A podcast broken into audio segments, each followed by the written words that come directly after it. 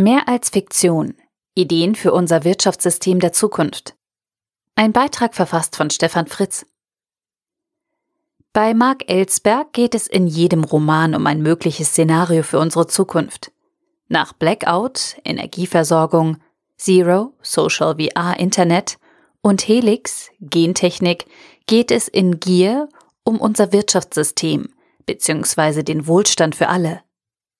Die Geschichte spielt im Hier und Jetzt in Berlin während eines Wirtschaftsgipfels, zu dem die Wirtschaftselite in die Stadt gekommen ist. Es ist buchstäblich der Vorabend der nächsten Rezession. Ausgelöst durch eine Vertrauenskrise gegenüber der gesamten Automobilbranche bricht das Wirtschaftssystem zusammen. Während die einen bemüht sind, das System zu retten, setzen die anderen alles daran, in diesen Stunden ihr Vermögen durch Wetten gegen das System zu vergrößern. Und Gipfeldemonstranten versuchen derweil, uns auf die Ungleichheit in der Verteilung von Kapital und Chancen aufmerksam zu machen. In dieses ziemlich reale Szenario, okay, inzwischen denken wir bei Menschenansammlungen an Abstandsregeln und Maskenpflicht, hat Ellsberg eine kurzweilige, rasante und überzeichnete Verfolgungshandlung verwoben.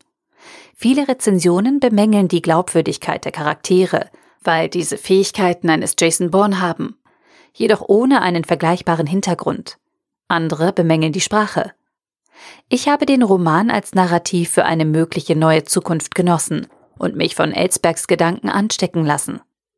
Wie Wälzer in Transformationsdesign Wege in eine zukunftsfähige Moderne aufzeigt, braucht es ein Narrativ, eine gute Story, um unsere Menschheit einen Level weiterzubringen. Und diese Story liefert Ellsberg in seinem Roman. Basierend auf realen Arbeiten von Ole Peters stellt Ellsberg eine interessante neue Idee zur Umverteilung vor, die in Summe mehr Wachstum und Wohlstand für alle bedeutet. Anders als im Wirtschaftssystem des Kommunismus, bei dem durch die Gleichverteilung die persönliche Motivation sinkt, bleibt in diesem Konzept das persönliche Interesse an der Optimierung bestehen. Mit einigen Erklärungen zur Spieltheorie und zeitabhängigen Durchschnitten erläutert Ellsberg, warum sich mit normaler Statistik vor allem nicht erklären lässt, was die Ursache für die großen Einkommensunterschiede zwischen den Bevölkerungsschichten in vielen Gesellschaften ist. Es geht um ein neues Verständnis zur Umverteilung. Auch die, die besonders viel abgeben, sollten begreifen, dass dies der effizienteste Weg zu mehr Wachstum für alle ist.